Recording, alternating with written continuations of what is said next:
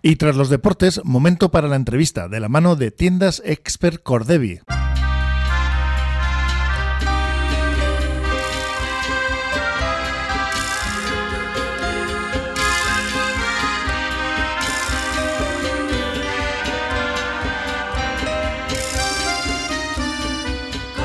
Y estamos ahora con Rubén Lasayas, que es el responsable del mareómetro. ¿Qué es el mareómetro? Pues el mareómetro, aparte de ser un blog, ¿no, Rubén? También. ¿Eh? también, que es un blog.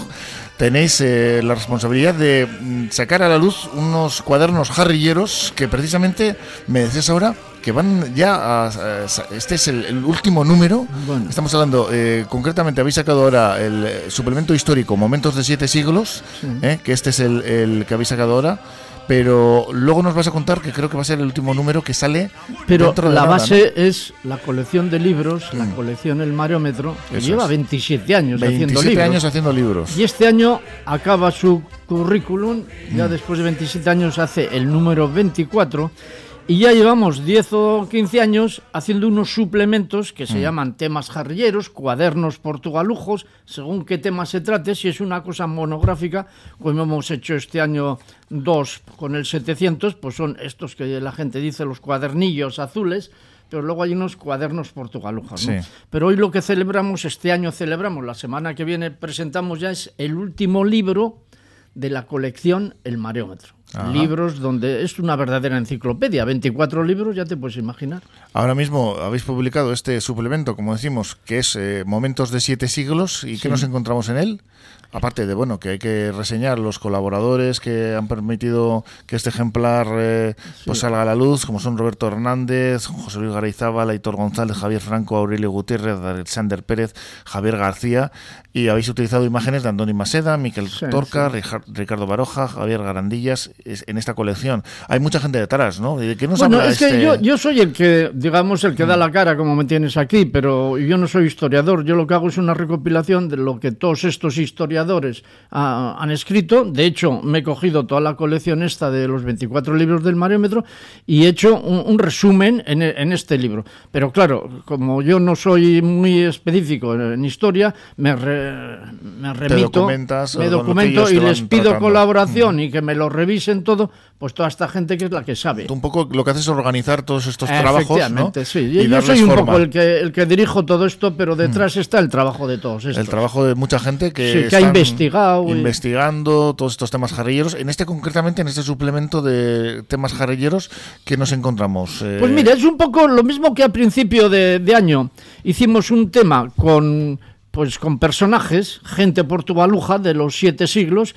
En este caso lo que hemos, eh, hemos pensado es hacer la historia a través de las efemérides, por así decirlo. ¿no? Luego no han sido efemérides, han sido más bien momentos, pues porque la efemérides puede ser un año muy concreto y nosotros lo que cogemos es unos años, o sea, no es la inauguración del puente colgante, sino que igual cogemos, porque es mucho más bonito meter la imagen que tenemos del puente colgante en construcción y entonces en ese momento lo que explicamos es desde el momento que se inicia la construcción hasta que se acaba. Es ese momento en el que Portugalete cambia de, de imagen, ¿no? Con un puente colgante. No es la efemérides de la inauguración, que también queda reflejada, y lo mismo que eso, pues muchos momentos, cuando llega el ferrocarril, cuando se hace el muelle de hierro, mm. en fin. Eh, globáis un poquito ese periodo, ¿no? Efectivamente. En este caso el puente colgante, diseñado por Alberto Palacio, que se empezó a construir en 1890 y finalmente en 1893, tres años después, en el 28 de julio,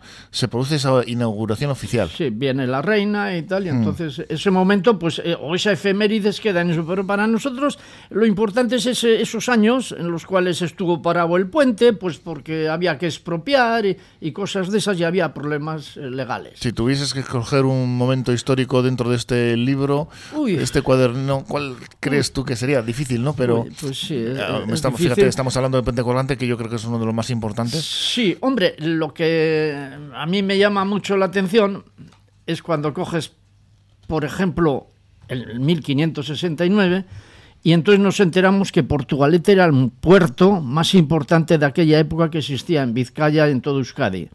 ¿no? O sea, el, rey mandó contabilizar a ver cuántos buques tengo yo en España y resulta que eh, Portugalete tenía 27 barcos aquí en, en, la, en el puertecito nuestro. El puerto que tampoco es que fuese muy grande. Claro, el siguiente en, importancia era Bilbao y solo contaba 10. ¿Y Bermeo? Fíjate, porque. Pues también, pero no, pero eran más, igual Bermeo eran más de pesca y lo nuestro, los nuestros eran maestres, mercaderes, comerciantes, llevaban. Más de comercio. Sí, sí, mm, nosotros éramos mm. una villa marinera, pero comerciante. Comerciante. Nosotros teníamos, cuando vienen por aquí las fechas, que había un consulado de Burgos que tenía en, en Brujas, pues tenía allí un... Eh, para, para negociar. Eh, los maestres portugalujos tenían allí, firmaban a nivel de, Europa. O sea que, bueno.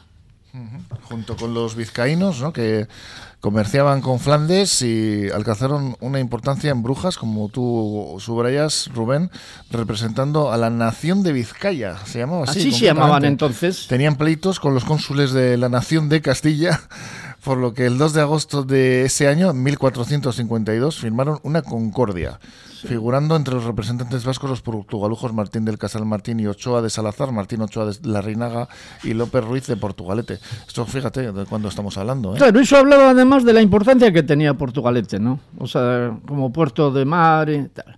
Y aquí, pues, hombre, pasas un poco revista a todos los aspectos de, la historia de, de, Portugalete, ¿no? Desde el punto de vista urbanístico, tú ves aquí nos ve la primera época que tenía murallas. La muralla defensiva. Y luego pues vas viendo cómo va, eh, digamos... 1448. Bueno, la muralla venía de antes, pero en este momento tenemos noticias de cómo se, eh, se contrataron gente para defenderlo. Para reforzarlo, ¿no? Y bueno, desde el punto de vista así urbanístico, pues se van haciendo los muelles, el del muelle viejo, el del muelle nuevo, el muelle de hierro, y hombre, acaba desde el punto de vista esto la llegada del metro, que es el último punto, digamos, que, que, es importante. O las escaleras mecánicas, que cambian un poco el, también, sí, toda la orografía portugaluja pues cuenta con una ayuda, ¿no? Para superar esas, eh, esas barreras que muchas veces, además para gente que tiene impedimentos de, movilidad, pues fíjate, ¿no? Claro, y dentro de la historia de estos siete siglos, pues no deja de ser un hito, ¿no? Y, ahora, por supuesto, dentro de, de, la historia de Portugalete, como no, este 2022, el año del 700 aniversario. Claro, ese es donde acaba aquí un poco conmemorando, ya ves aquí la entrega de esto, y sobre todo resaltando pues que ha habido ahí un millar de, personas. Ahí vemos a Mavi, al alcalde Miquel Torres, a Mavi que hizo de, de María colaboradora de, de esta casa, de María Díaz de Aro y Miquel Torres en ese escenario que estuvimos por tu radio ahí retransmitiendo en directo ese recibimiento a María Díaz de Aro, esa recreación y con entidades, asociaciones, más de 700, de 800 personas, perdón, que tomaron parte activa en un acto que fue organizado a lo largo del año por un montón de gente en la Comisión de Trabajo, ¿no? Claro, yo creo que ahora se le ha reconocido a nivel provincial pues esa el, el volcarse como se ha volcado todo el pueblo aquí en organizar estas cosas, porque aquí ha habido muchísima gente, cada uno hemos estado en, en alguna cosa, ¿no? Yo digo, yo estaba haciendo esto, pero bueno, otros han estado bailando o organizando. Mm. ¿eh? Corales, preparando ha habido de todo, tipo de actos, eh, muchísima gente. homenajes, eh, recordatorios, bueno, recuerdos a, lo que es la, memoria histórica de Portugalete. Aquí, bueno, pues vemos en este pequeño libro, que no es muy grande, son cuadernillos, ¿no? 32 páginas. Y la verdad es que viene como muy, muy bien explicado, con esas imágenes que tú decías. Y la verdad es que merece la pena, ¿eh? porque pegas un repaso a la historia de Portugalete. Sí, es muy didáctico. Es muy eh, didáctico. de hecho, el alcalde Miquel decía o, ha decidido pasarlo esto por todos los colegios, pues porque a la gente joven, a través de estas imágenes visuales y pequeños textos, pues al final te entra un poco por los ojos y es mucho más fácil dar un vistazo de esto que no ser una cosa farragosa, ¿no? Sí, porque lo que estamos apuntando, ¿no? Viene de una forma que visualmente es muy atractiva, con esas imágenes. Es, eh, eso es, y no hay un, una cantidad de texto que abrume, son sencillitas las, las eh, los párrafos son sencillos de leer y esto arranca en los primeros siglos, ¿no? El primer indicio, la, la, hoja, la primera hoja nos dice de la existencia de una población en el componente inicial de su nombre portu, que proviene del latín. Los romanos parece que ya hicieron de este lugar fondeado eh, un, sitio preferido, ¿no? claro, es que realmente nosotros hablamos 700 años. Dices, bueno, pues 700 años sí, oficialmente. como villa. Oficialmente Antes era un pueblo... No, ¿Desde de la cuándo? Carta fundacional, sí. Pero ¿desde cuándo? Pues no lo sabemos. Lo que sí sabemos es de que ya mucho tiempo atrás cuando aquí en la ría estaban dragando, aparecen monedas romanas, con lo cual quiere decir que ya en estos siglos primeros, pues en Portugalete entraban barcos romanos y ahí se hundieron en la barra, con lo cual pues ya nos da... Y luego pues otras cosas de estas que dices, oye, que, que cuando se, se funda la villa de Plencia, eh, pues entonces nombran que su límite era hasta Portugalete. Portugalete no era villa todavía, pero mm. existía, ¿no? O los ferrones, Aquí se han encontrado ahora, buscando los pasadizos, han encontrado que había cenizas, de, con lo cual el hierro que traían a embarcar desde los montes de Triano a Portugalete para meterlos en los barcos, también los fundían aquí. Y había, pero claro, estamos hablando de, siglos antes de la fundación de la villa. 1322 y las primeras referencias a núcleos de población en 1040, ¿no? La de sí, la, primera vez que se habla de esta zona, que se habla de la iglesia de San Jordi, de, San Jorge, una iglesia pequeñita que había en, en Santurce, pues entonces se supone que nosotros, el poblado que había aquí, pertenecía a Santurce, a Santurchi. Y de hecho, cuando Portugalete lo crean como villa y le manda hacer una iglesia, dice y que se mantenga con los diezmos que tiene la de Santurce, porque ahora vosotros sois, ¿me entiendes? Y entonces, pues son fechas en las cuales nos hablan ya de que en Portugalete había gente. No sabemos esto, pero el mismo nombre, como dicen, Portu, pues sabemos que viene de, puerto. La, el motivo principal de la fundación de Portugal era que era un puerto.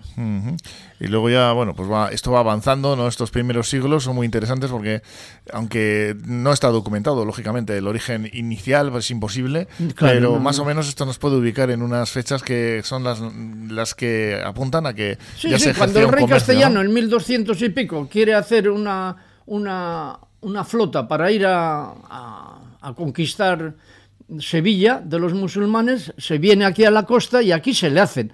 ¿En qué puerto se le hace? Por los puertos que luego han seguido haciendo, y era uno Portugalete, aunque no se nombra qué puertos eran, pero se supone que eran los de la costa vizcaína, pues tú me dirás cuáles iban a ser. los astilleros, ¿no? Que, que ya estaban en el Cantábrico y este puerto que era importante en esa época y un lugar en el cual pues bueno ya veíamos estamos hablando de 1247 que había expertos conocedores de la mar eh, que se ganaban la vida como marinos para sostener esa barra que era una una pues, valla una barrera perdón eh, importante no a la hora de, navegar en la ría como luego ya cuando luego se, se vence esa barrera. Mira no se nombra Portugalete en estos años y sin embargo se funda Portugalete, la villa, y al de dos años, al de dos años aparece ya el nombre de Portugalete de los maestres o de los mercaderes Portugalete en, acuerdos con el, con el rey, con la reina de, de Inglaterra, que les da prioridad o acuerdos entre, entre ellos. Con lo cual dices, hombre, pero... La corona inglesa otorgó frecuentemente su protección, y estábamos hablando en 1324, y salvoconducto a los mercantes de Vizcaya, por el afecto que guardaba su señora María Díaz de Aro y que corresponden en general a maestres de la villa de las villas costeras. Esto es lo que apuntáis aquí. Claro, y aquí 20 años después ya dan nombres puestos en inglés, ¿no? John Lopis, ¿no? Claro. Hmm, maestre de la nao St. Mary of Portugalat, y el año siguiente, en otra carta patente, carta de protección y salvoconducto que Inglaterra otorga a diversos maestres. Eh, en otro eh, año, otra carta patente inglesa a favor del barco denominado San Juan, del que era maestre Juan Martín. Y eh, bueno, viene en inglés. John Martin o lo que sea puesto. Pero realmente, si habían pasado unos pocos años y ya estábamos allí, no quiere decir que esto tenía una tradición, el puerto, ¿no? También, que venía de atrás. También, eh, lógicamente, ponéis el año de fallecimiento como una efeméride importante de María Díaz de Aro en 1342, que cede su señorío a su hijo Juan, el tuerto. Y tras el asesinato de este, volvió a recobrar sus derechos para ocho años después renunciar a favor de su nieta, llamada también María Díaz de Ar, fruto de las nupcias de su hijo con Isabel de Portugal. Pues una historia que yo creo que, como tú dices, eh, está, está bien, ¿no? Esa iniciativa de que, de que, ha tenido el, alcalde, ¿no? Miquel, de que esto esté en, los, en todos los colegios, ¿no? En claro, repartir, efectivamente, que los críos se les explique la historia a través de, de este resumen ¿no? Que, aquí lo mismo ves cuando se hizo el retablo de la iglesia o cuando... ¿eh?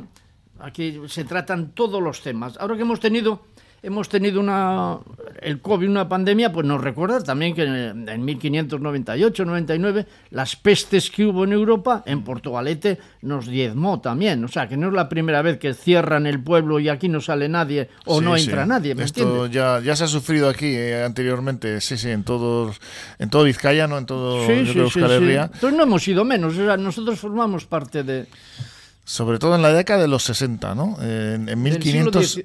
Estamos hablando del siglo XVI, que obligó a poner cordones sanitarios en las puertas de entrada y, bueno, pues eh, todo lo que es eh, los datos de, en fin, gastos, medicinas, en dar de comer a los pobres, enfermos, y aquí habláis de que se prohibía descargar las los, mercancías, ¿no? Claro, para que no entre nada en hmm. Portugalete que pueda tener la que no entrara ni saliera, ¿no? Claro, ni entrar ni salir. entonces había que alimentar. El costo para el ayuntamiento era importante porque al final a toda esta gente menesterosa o que no tenía les tenías que alimentar o curar. Pues fíjate, ¿no? Hablando de pandemias que hemos tenido aquí al lado, pues esto es historia mm, y algo que se ha repetido, desgraciadamente, pero que ya había pasado antes, ¿no? Es eh, lo que la historia, nos enseña, ¿no? Efectivamente, pues eh, un montón de fechas aquí en este en este cuadernillo de temas jarrilleros, que es, como decíamos, un suplemento.